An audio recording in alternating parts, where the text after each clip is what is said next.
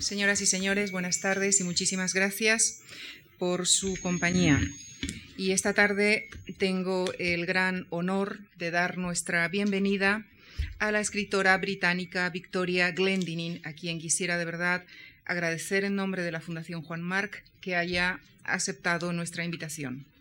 Autora de novelas y biografías, Victoria Glendinning también ha trabajado en la radio y es colaboradora habitual de la prensa británica y norteamericana con artículos de crítica y reseña de libros.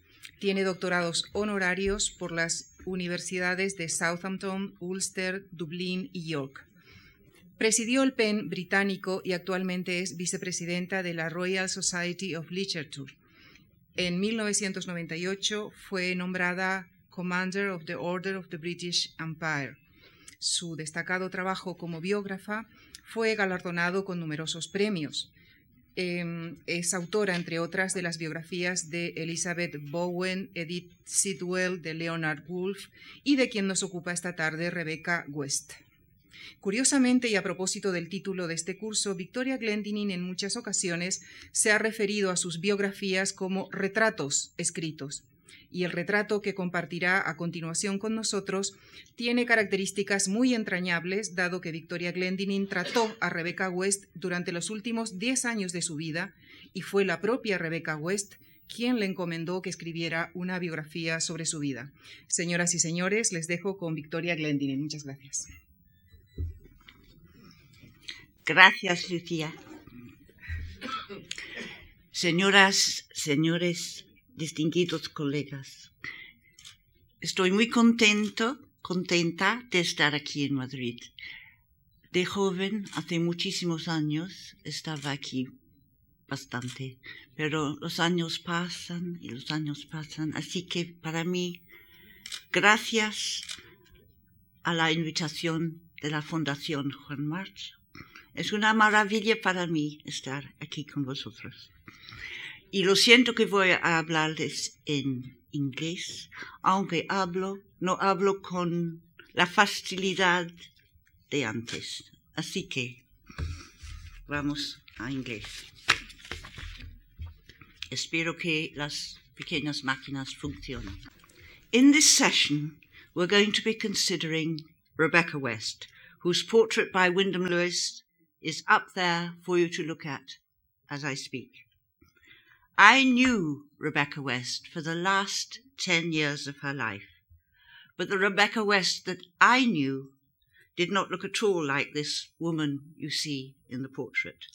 She was, when I knew her, in her 80s. She was an old woman. She died 26 years ago, but I can still hear in my imagination her rich, swooping voice and her hooting laugh.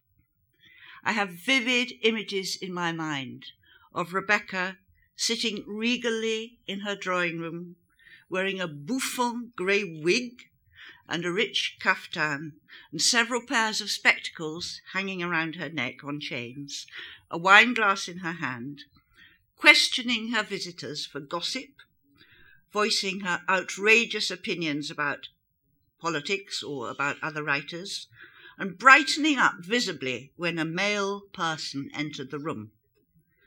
Though in theory she had a very low opinion of the opposite sex, and felt let down and disappointed by nearly every man she had been involved with. She liked to charm them, and she liked to be charmed. When I came out of the lift and rang the bell at her Kensington flat, very often my heart was beating. Sometimes she was in a depressed mood, and everything I said seemed stupid. And she wanted to talk on and on about her problems with her health, or some incident in her life which still, after decades, was tormenting her. Or she might be in a genial, expansive mood in which she would interrogate me with her novelist's curiosity about my way of life, who my friends were, and so on. And when I said I had to go home to cook my children's supper, she wanted to know what I was going to cook, what they were going to have. And once, I think only once, she had forgotten I was coming. And the Rebecca who opened the door to me was the actress that she was, but very much off stage, a little old shuffling figure in a shabby pink dressing gown with wispy, sparse grey hair. I also remember Rebecca when she was dying in her bed in, in 1983 and finding it very hard to die. The strong engine of her life force not wanting to let go. Now, some of you will know a great deal about Rebecca West, and some of you will know almost nothing. So, before we get on to her connection with Wyndham Lewis, which is why we are here, I will just tell you briefly something about her life and her work. She's always been a very difficult person to fit into literary history because she worked in so many genres. She made her name in early life, before the First World War, as an outrageously radical and outspoken and very young journalist. She was a socialist, she was a feminist, and she had no respect for authority, especially not for male authority. And she seemed afraid of no one or nothing. She went on to write books about Henry James and St. Augustine, about art, about history, about criminals and traitors, and she wrote eight novels, plus three more that were published after her death. Those were put together from drafts by her devoted secretary. Of her novels, certainly in um, my country, the most famous and the most successful was The Fountain Overflows, published in 1951, which was based partly on her own family life, and that was a bestseller. And her novels were written in a very different voice from her non-fiction work. The novels are overwhelmingly about family dynamics and about the relations between parents and children and men and women. The dominant note being that men fail in their manhood, that they are incapable of love, that men do not understand women, that women are doomed to be disappointed by men. One paradox about Rebecca is that for all her radical rebelliousness, she was, at some deep level, still and always the Victorian child, the Edwardian girl that she had been, and the old traditional values, such as that men should protect and support their women, remained alive in her, and that led to conflict in her. The novels are also an outlet for her love of places, cities, the natural world, the whole sensual universe as she saw it, of flowers and grace and the belief that life was, and I quote, as important as music suggests that it is. Music and art are, she deeply believed, not luxuries, but necessities. And the great monumental work among her non fiction is a long book she wrote about Yugoslavia during the Second World War called black lamb and grey falcon. I cannot categorize it. It is about war and European politics. It's reportage about the way Yugoslavia was being torn apart by the war. It's also a work of travel, history, mythology, ethnography, and also a personal trajectory full of conversations and arguments. And into this book she poured all her feelings and opinions about everything under the sun, including men and women and marriage and music and friendship. It is completely over the top. No one else could have written it or wanted to, and it is, in its way, a masterpiece. And after the war, after the Second World War, she became fascinated by the question of treason and investigated in depth and then wrote about the characters and the motivations of the British spies who had betrayed their country, both the Germans and then, as time went on, during the Cold War, to the Russians. And she, who had been so passionately left wing in her youth, became fanatically right wing in old age, as sometimes happens to people, obsessed by the communist threat. I remember her showing me in the late 1970s a list she had compiled of people working in the BBC whom she was sure were communists. This was a little crazy, but then Rebecca was a little crazy. It was the dark side of her unbelievable creativity and was maybe inherited from her father. She had public recognition in her old age. She was made a dame, Dame Rebecca West, which is the equivalent for women of receiving a knighthood. She would have been Sir if she'd been a man, she was a dame if she was a woman. And so it was that the rebellious girl ended up as an establishment figure. About her own life, she was an outrageously unre- unreliable reporter. She wrote and rewrote endless versions of incidents and episodes from her past, creating alternative narratives.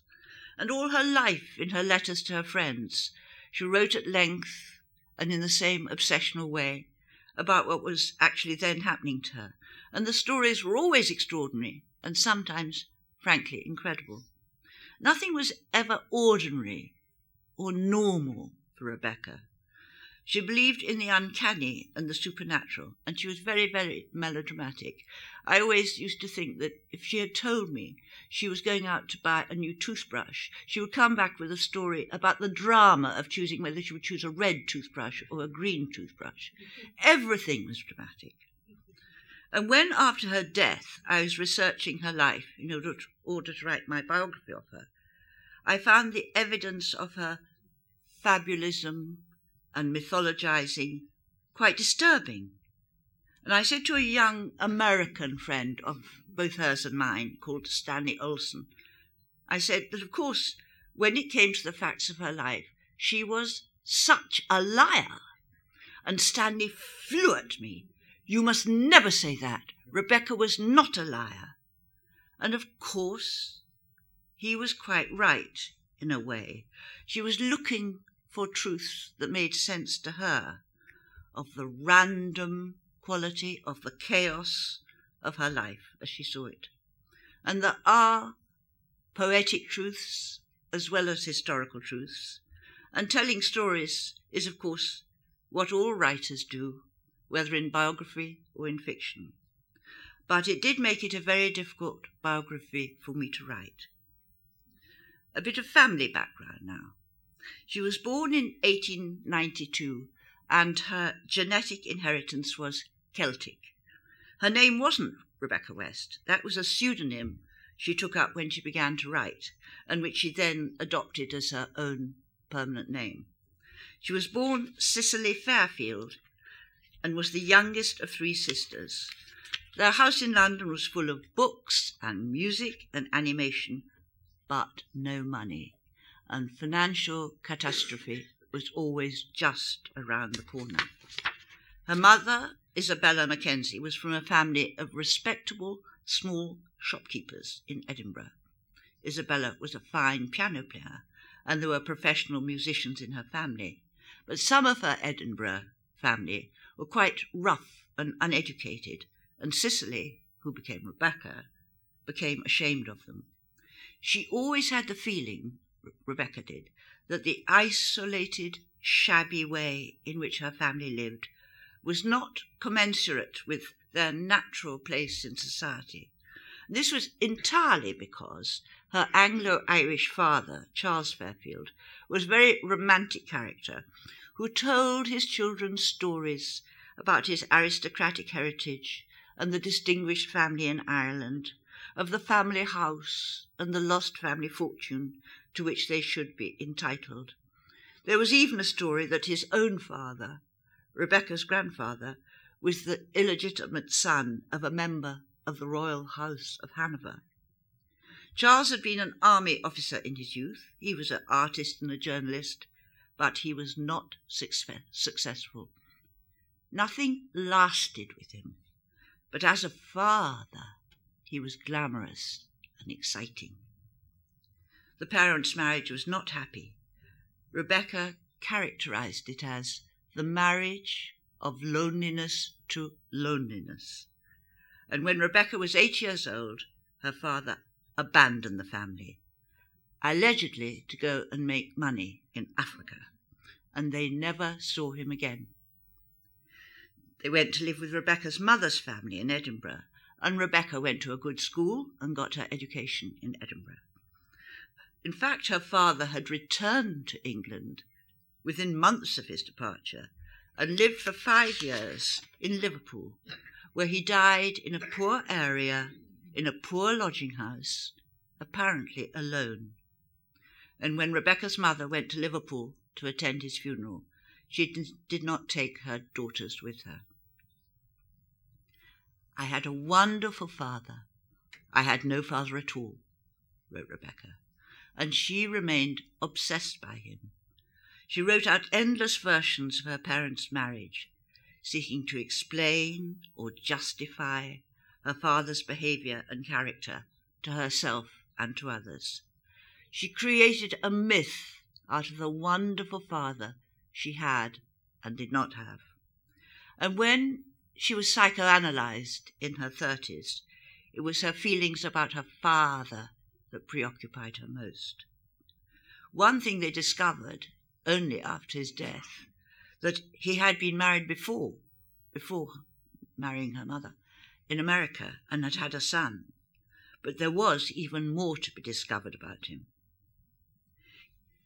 He, or the idea of him, was so important to Rebecca that I regret very much that when I was writing my biography about her, I didn't properly research her father's past.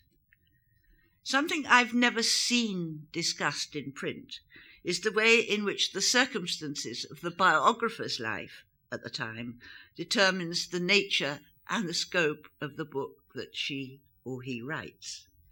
It is assumed that the writer, in this case myself, just sits at her desk on a daily basis in a state of equilibrium and gets on with it.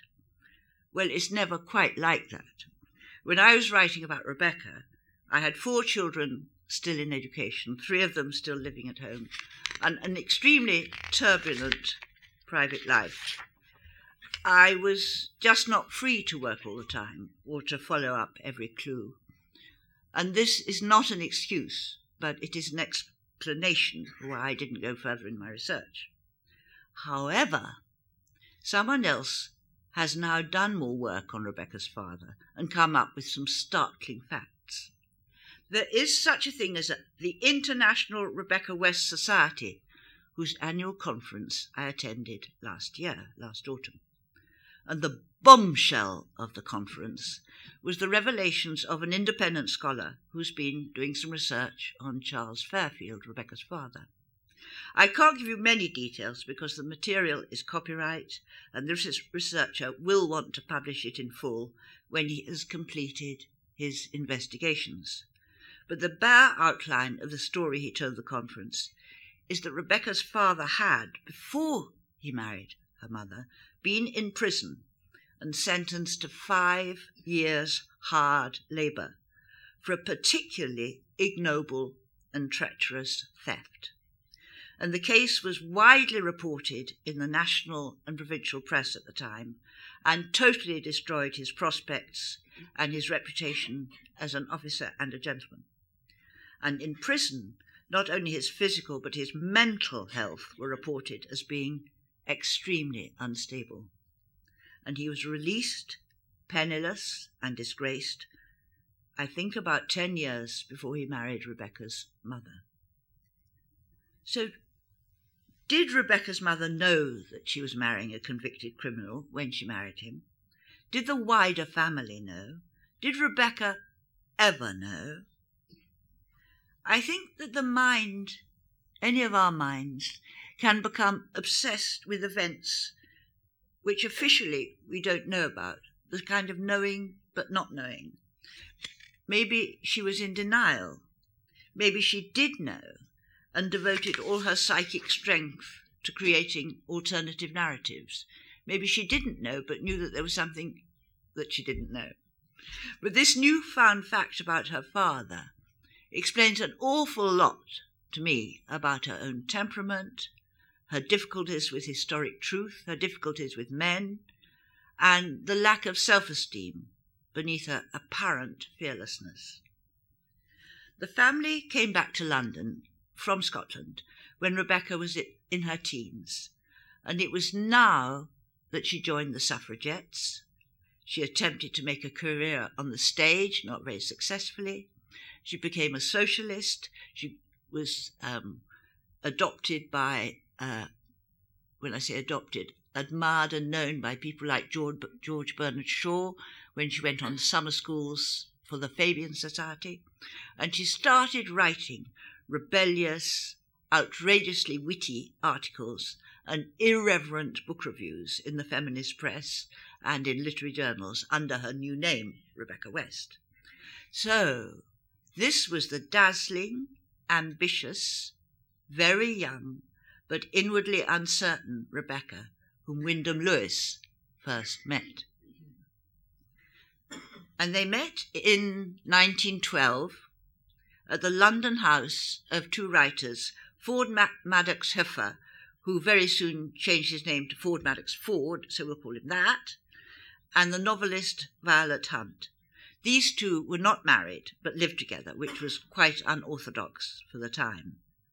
And Rebecca came to their attention when she reviewed for the journal called The English Review, a book by Ford Madox Ford, who had been that magazine's editor, a book which had appeared under a pseudonym, so nobody was meant to know who it was by.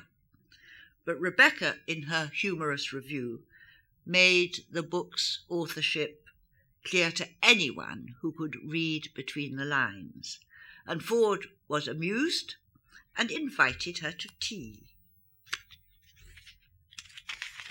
He and Violet Hunt, who was a suffragist and a feminist and very rich, used to entertain at their tea parties young literary people.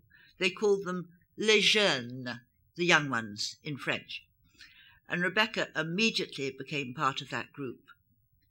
And Violet Hunt recorded, wrote down her impression of the 19 year old Rebecca on that first visit to tea, wearing a pink dress and a country girl's straw hat that hid what Violet called her splendid liquid eyes.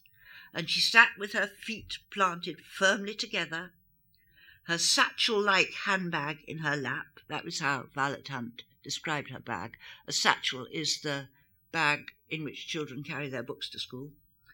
And she was the ineffable schoolgirl with a voice like milk and honey yet her witty, outspoken articles and reviews were already attracting a great deal of notice.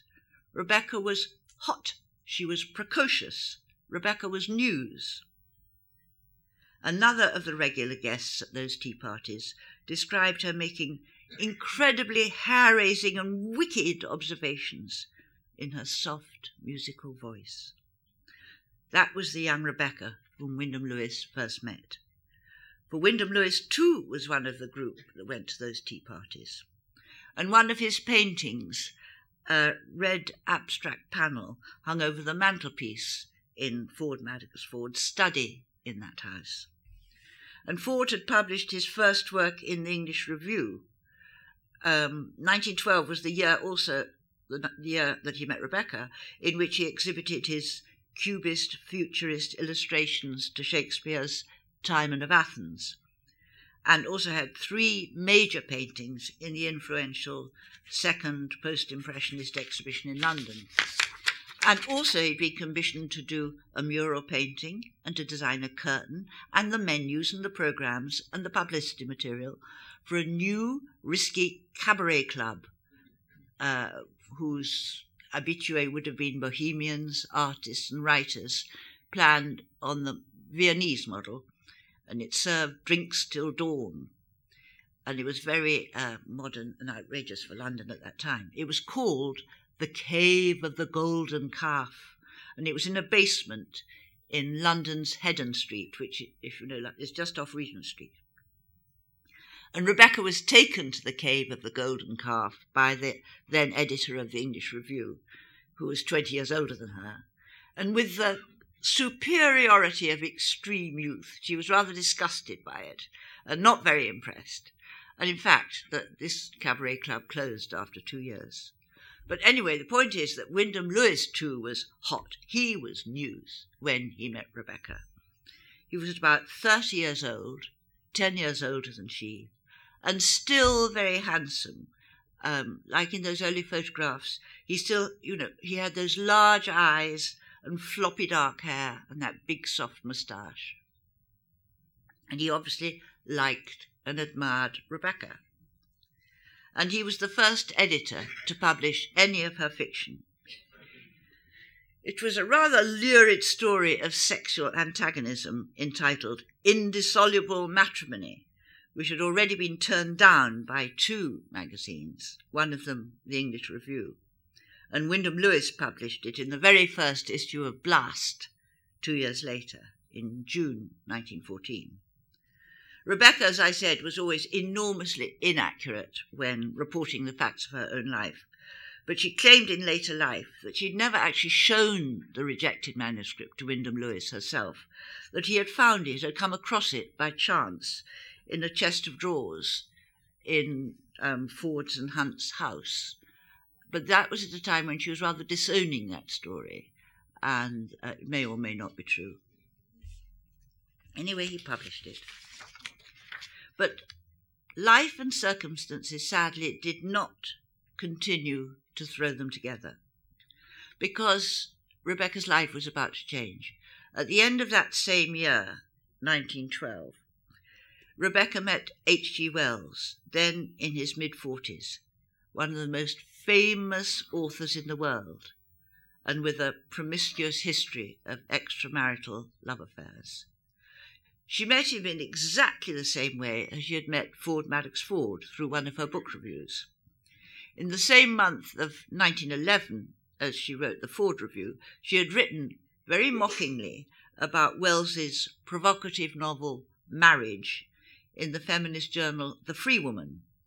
And just like Ford, Wells was intrigued and wanted to meet her and wrote to her. But this time it was she that gave the tea party. Wells came to her family home with her mother and sisters which was in Hampstead Garden suburb in North London, shortly after her 20th birthday to come and see her. And he stayed two and a half hours. And she fell in love with him. And he was obviously fascinated by her. Although having had affairs with young girls before, which had got him into trouble and led to scandal, he was unwilling to do what she wanted and what was it that she wanted? She was, of course, still a virgin, and what she wanted him to do was to relieve her of her virginity, which he um, put off doing. And during those months of uncertainty and total obsession about H.G. Wells, she became very seriously depressed, and her mother and sisters got quite worried about her. So, to take her mind off Wells, her mother brought her to Spain for a month's holiday. They arrived in Madrid by train, and she was excited by the Prado and by seeing a corrida.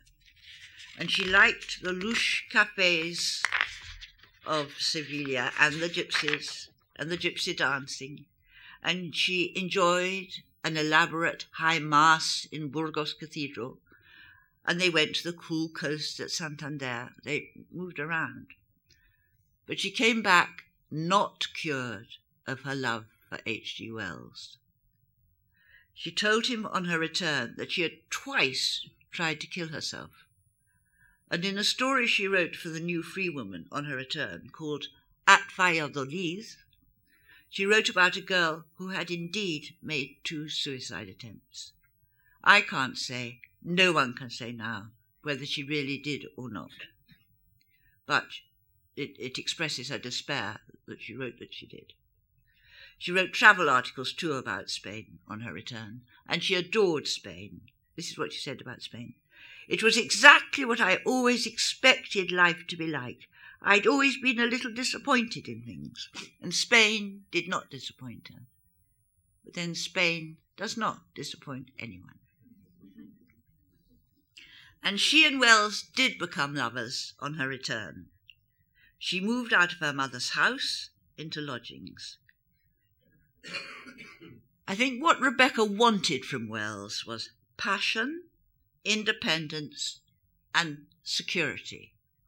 She got the passion and the independence, but not the security. She became pregnant only the second time they were together, and her life was turned terminally upside down. To be an unmarried mother at that time, this is just about the time of the beginning of the First World War, was a terrible disgrace. Her own mother was willing to look after her, to keep her at home, to accept the baby, only if she promised to give up Wells. And that Rebecca would not do. She was in love with him. And yes, now he was in love with her too. Wells was married. Wells had no plans to leave his wife. And he insisted that the pregnancy and the liaison should be kept secret. Some of their friends that knew, but only very, very close friends. And he did confide in his long suffering wife. And he installed the pregnant Rebecca in a seaside town in Norfolk, which is on the east coast, a long, long way from London and Wells came to see her, and he wrote to her, and sometimes they met in secret lodgings in London. It was, ironically, while she was away on her own, unhappy, lonely, waiting for the birth of her baby, that her story, Indissoluble Matrimony, appeared in Blast. And the baby, whom she called Anthony, was born on the day, on the very day in August 1914 that Britain declared war with Germany. And of course, that changed the world for everyone again. And Wyndham Lewis, of course, fought in that war as well as becoming an official war artist.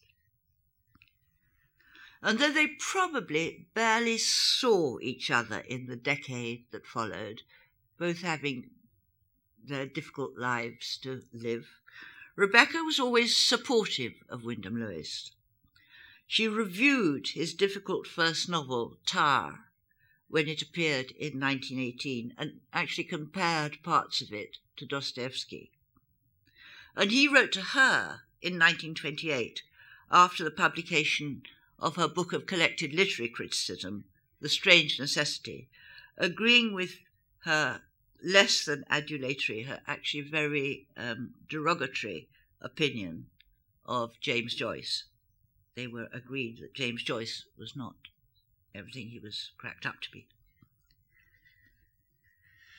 After she broke with Wells, which she did by um, escaping to America, she had a long and agonizing infatuation with another powerful, small, older man, Lord Beaverbrook, the newspaper tycoon, which was not reciprocated. Then in 1930, Rebecca West married someone from a very different and not at all a literary or bohemian milieu, a banker, Henry Andrews. She was hoping that at last she would achieve the emotional and financial security which she had always craved. It didn't actually turn out like that though the marriage lasted until his death in 1968. And although there were mo- money worries straight away, uh, he was not the rich man that she thought and hoped he was. And though there were emotional difficulties later, their first years together were very happy.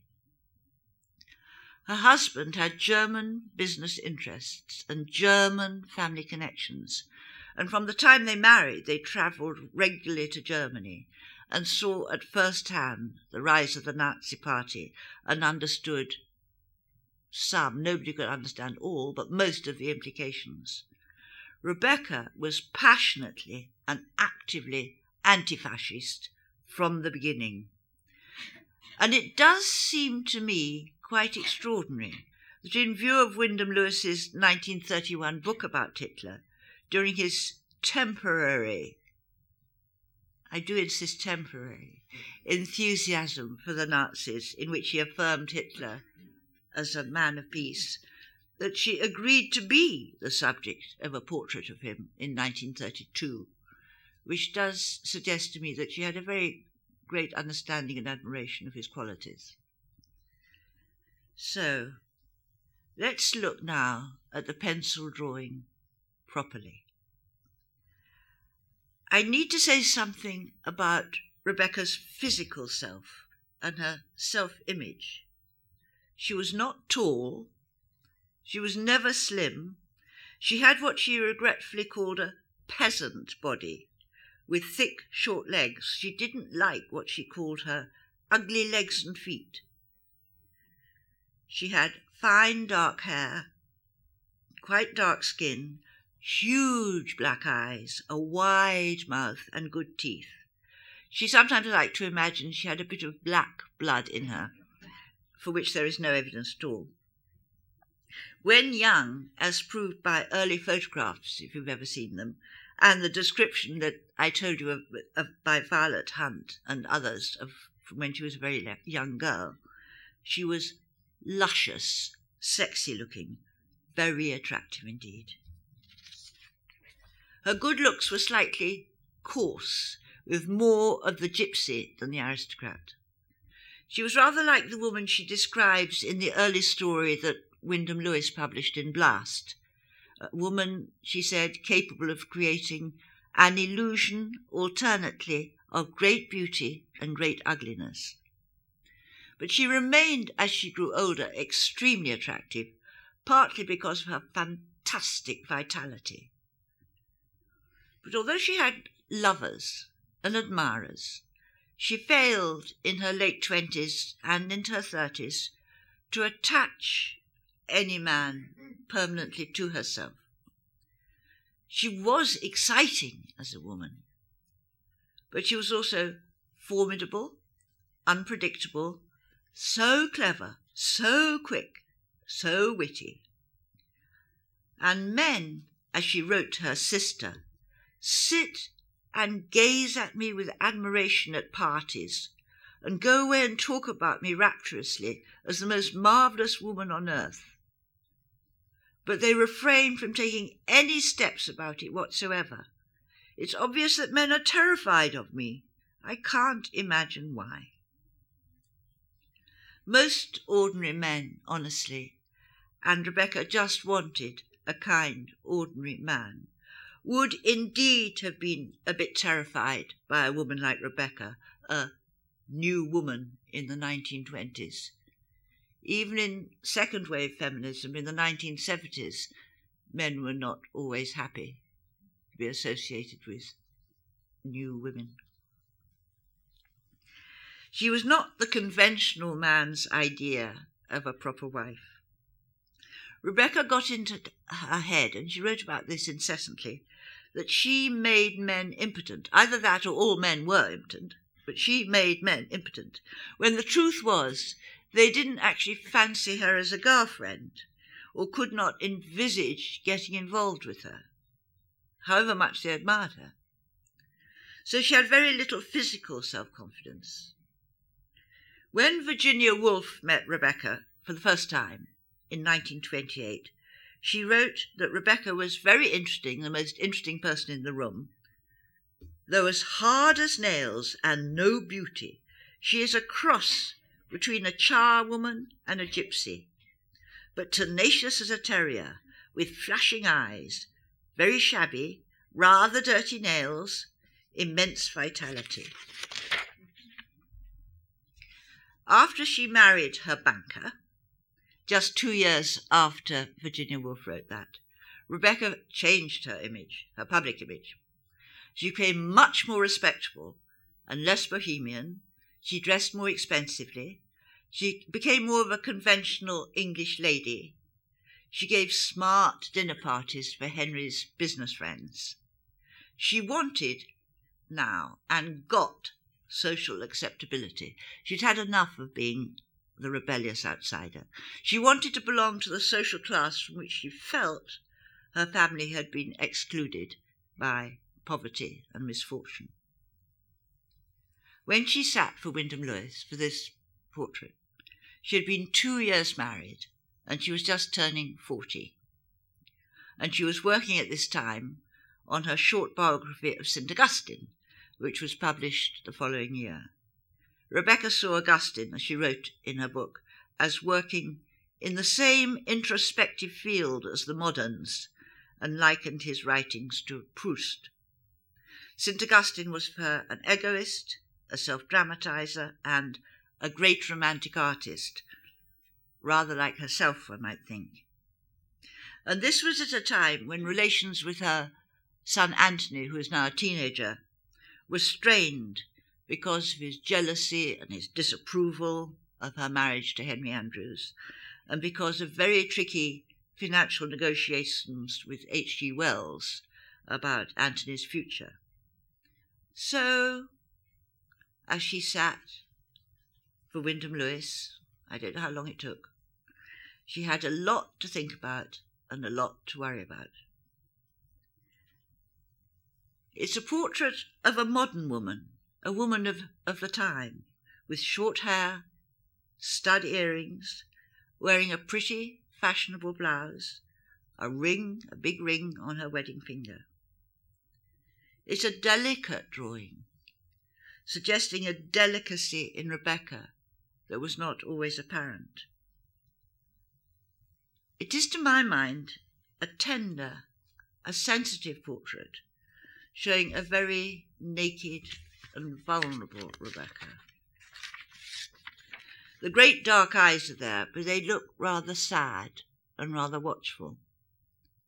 This is Wyndham Lewis as the fine draftsman, like in other pencil self portraits in the same series that you can see in the gallery. It's a very simple drawing, but there is depth in this drawing just as there is depth in this face. And that isn't true of all his drawings. I mean, I think his drawing, pencil drawings of women, um, are all fascinating and some more wonderful than others. But some are obviously more superficial. I'm thinking of the um, portrait of Mrs. Desmond Harmsworth. But then Rebecca herself had probably rather more depth than a lot of the women, or certainly than Mrs. Desmond Harmsworth, who was a newspaper owner's wife. And I'm obviously no expert, but it seems to me that Wyndham Lewis did not in his drawings employ the same jagged lines, the stylization, the same cubist techniques and distortions that he did in his painted portraits. There is distortion here in the two sides of the mouth, and a critic writing about this picture, this portrait, uh, on the occasion of the exhibition of Wyndham Lewis portraits in London in 2008, wrote in The Guardian that the mismatch of the mouth may be intentionally suggesting on the part of Wyndham Lewis the mismatch between the emotional and the intellectual sides of her personality, the romantic and the classical one might also say. I'm just reporting that um, opinion. I just don't know about it. But I think it's also very interesting to um, compare it with the portrait, painted portrait of Edith Sitwell, another person whose life I wrote. I mean, this seems to me as if Wyndham Lewis did see Rebecca in a deep sense, where the portrait of Edith is of somebody who is inaccessible, with their eyes down, their hands hidden, this, this is a very much more naked portrait. It was included in Wyndham Lewis's exhibition at the Lefevre Gallery in London in that same year, 1932. The exhibition was called 30 Personalities and a Self Portrait. And along with, uh, instead of a catalogue, as you might say, a portfolio of reproductions of all the portraits. And my guess is that Rebecca's husband bought the portrait from out of the show after the show, but I haven't checked that. Somebody else might know. And Rebecca continued to admire Wyndham Lewis's work.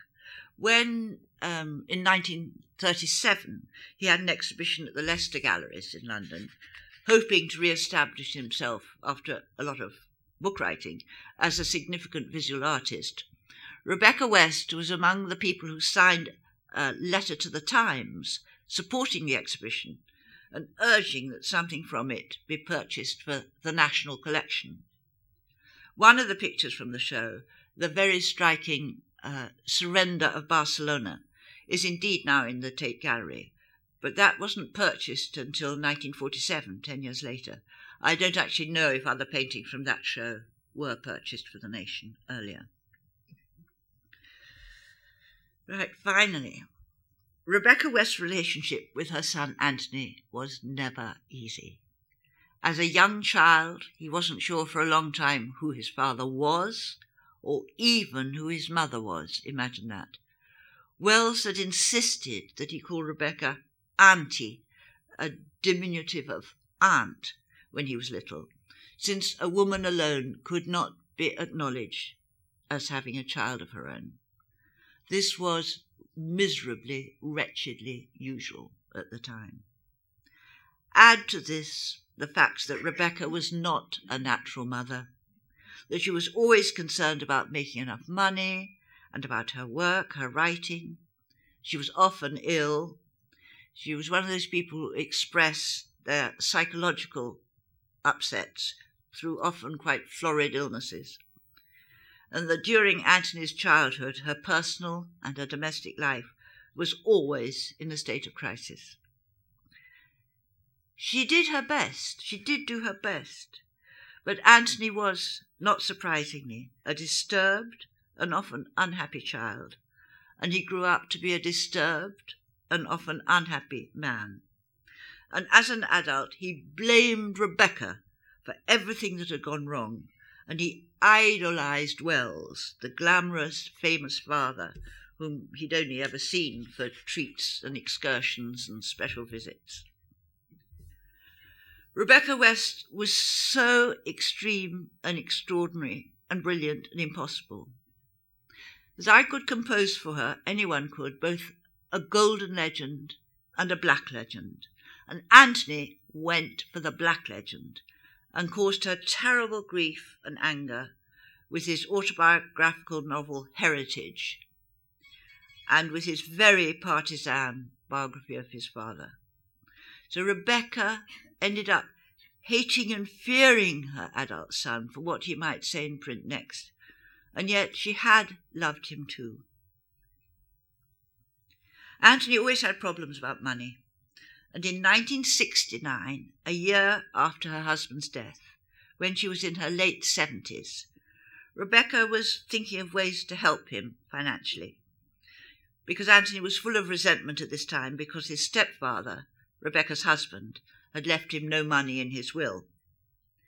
One of the ways she could raise some money for him, she suggested, was through the sale, Anthony to receive the money, of first editions of her Wyndham Lewis books, and, I quote, a rather nice portfolio of reproductions of drawings by Wyndham Lewis, one of them being a version of me.